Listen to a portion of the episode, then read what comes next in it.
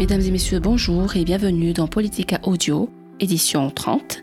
La transparence et le plafonnement des dépenses des campagnes électorales sont au centre du sujet.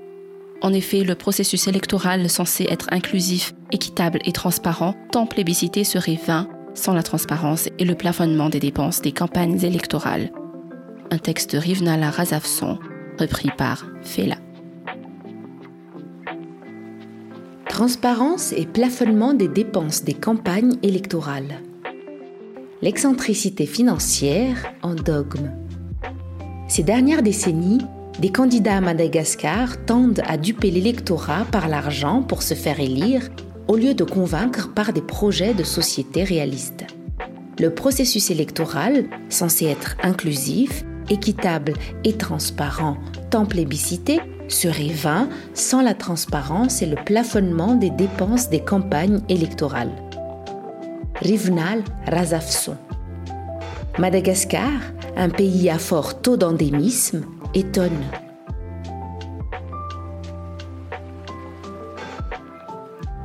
Selon le constat, le pays, parmi les plus pauvres, serait le champion du monde en matière de dépenses électorales. Pour certains candidats, la mode est d'user du pouvoir de l'argent dans le but délibéré d'exercer une contrainte vicieuse, celle qui pousse au vice, sur les électeurs appâtés par des artifices savamment préparés et mis en œuvre. Trafic de ressources naturelles.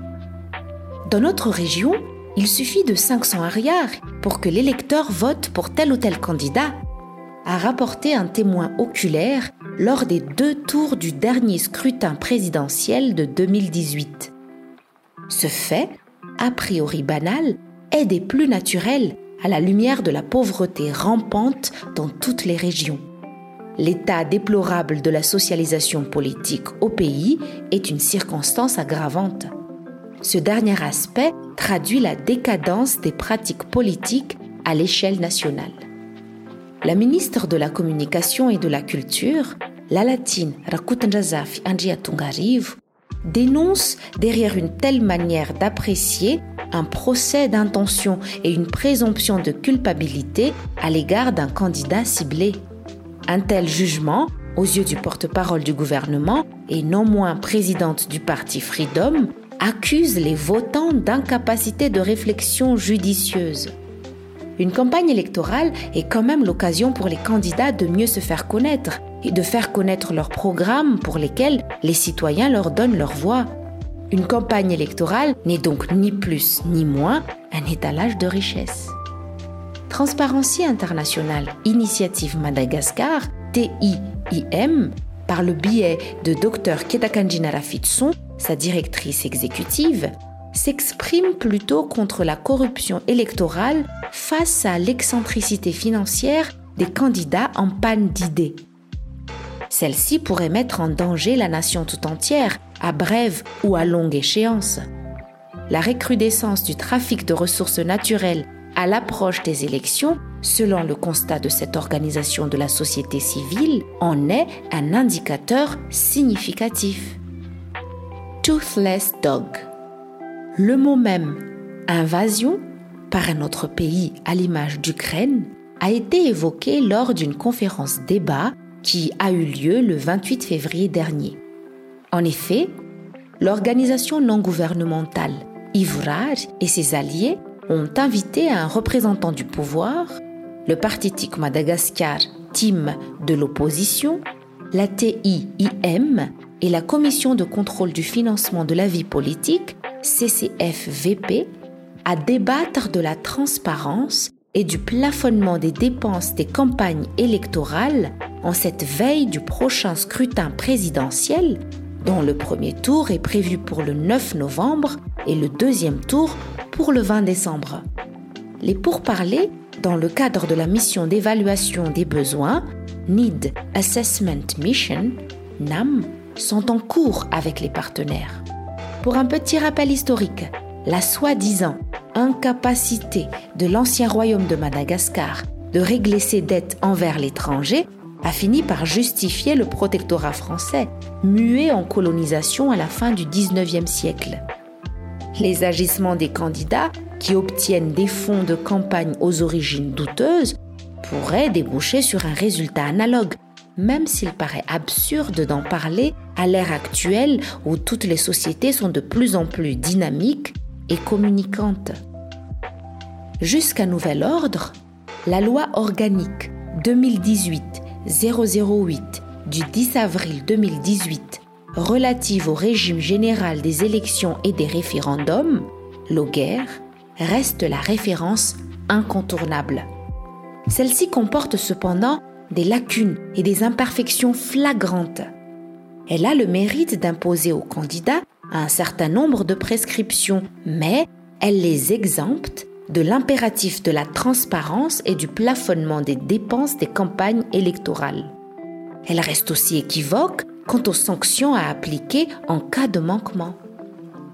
Les candidats à la dernière élection présidentielle qui ne se sont pas conformés aux exigences de la loi perdent d'office leur éligibilité suivant les précisions de Jad Milzoun, président de la CCF-VP. Celle-ci est vue comme un grand acquis de la Loguerre.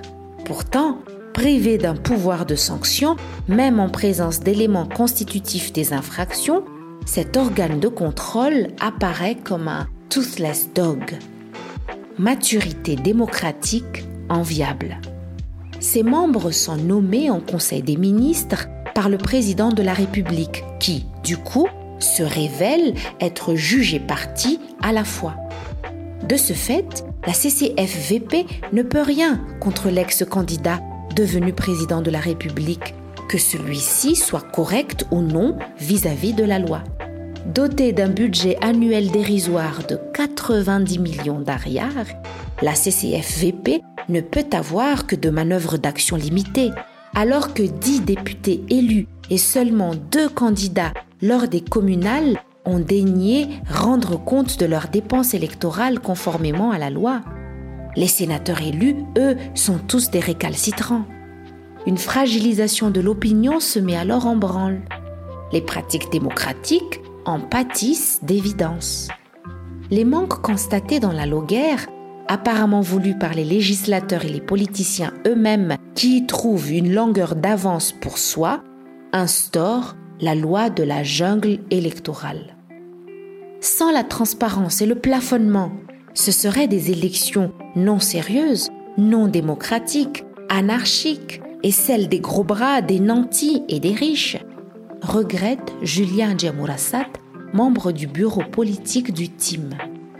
Les politiciens se disant patriotes, s'ils le sont réellement, ont le devoir moral de se plier à la règle de la transparence et du plafonnement tant souhaitée. Il en va des pratiques démocratiques pour rehausser les pratiques politiques au profit de la croissance et du développement. Dans les pays à maturité démocratique enviable, l'exhibition de la richesse est un des motifs pour le corps électoral de pénaliser les candidats. De plus, un certain nombre de pays en Afrique sont montés à bord du train de la transparence et du plafonnement des dépenses des campagnes électorales qui font encore débat à Madagascar. Impulsion internationale. Certes, la loi relative au régime général des élections et des référendums préconise la transparence, tandis que le plafonnement est un point d'interrogation. En effet, les missions d'observation électorale, celles de l'Union européenne en 2018 notamment, ont recommandé l'effectivité de la transparence et de la limitation des fonds de campagne. Les discussions consécutives à cette impulsion internationale semblent avoir mis du temps à poindre, à s'en tenir à la remarque de la ministre Lalatine Arakutenjasaf Anjia Tungajiv. Pourtant, d'après une étude réalisée en 2020-2021 par la TIIM, 64% des enquêtés désirent connaître les sources des fonds de campagne des candidats. De son côté, la CCFVP aussi a déjà tiré sur la sonnette d'alarme. Dès décembre 2021, lors de la présentation de notre rapport, nous avons attiré l'attention de la société politique et de la société civile que 2022 serait une année sans élection c'était alors le moment propice aux discussions objectives, insiste Radzu Milzaun. L'amélioration de la loguère est encore de l'ordre du possible, même à quelques mois des échéances. La première session ordinaire du Parlement, à partir de mai, sera opportune pour ce faire. Des propositions ont été formulées à cette fin. La TIIM a produit un document s'y rapportant et l'a remis aux autorités gouvernementales qui, théoriquement, se chargeront de le soumettre à l'Assemblée nationale et au Sénat le moment venu. Éthique en politique. Pour sa part, la CCFVP, pour le besoin de son fonctionnement, a rédigé de son propre chef des textes réglementaires à même d'être pris en considération pour toute éventuelle retouche de cette disposition. Le team, qui se dit prêt à aller aux élections malgré tout, donne également son avis sur une note d'optimisme. Un certain nombre de paramètres sont à prendre compte pour le plafonnement.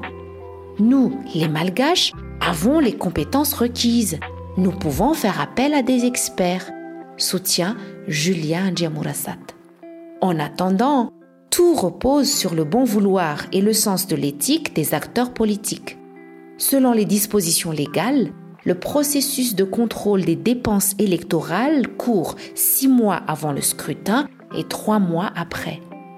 La TIIM en particulier a élaboré une charte de transparence qu'elle soumettra aux candidats et aux investisseurs. Ces derniers sont parmi les principaux contributeurs au fonds de campagne électorale des premiers. À ce titre, un appel à l'endroit du secteur privé est lancé. Ses membres sont priés de rendre publics les apports financiers qu'ils apportent aux candidats. Mesdames et messieurs, merci de votre attention. Restez connectés sur Studio Fritz et Politica Audio sur le site politica.mg, Spotify et Apple Podcast. Tchuss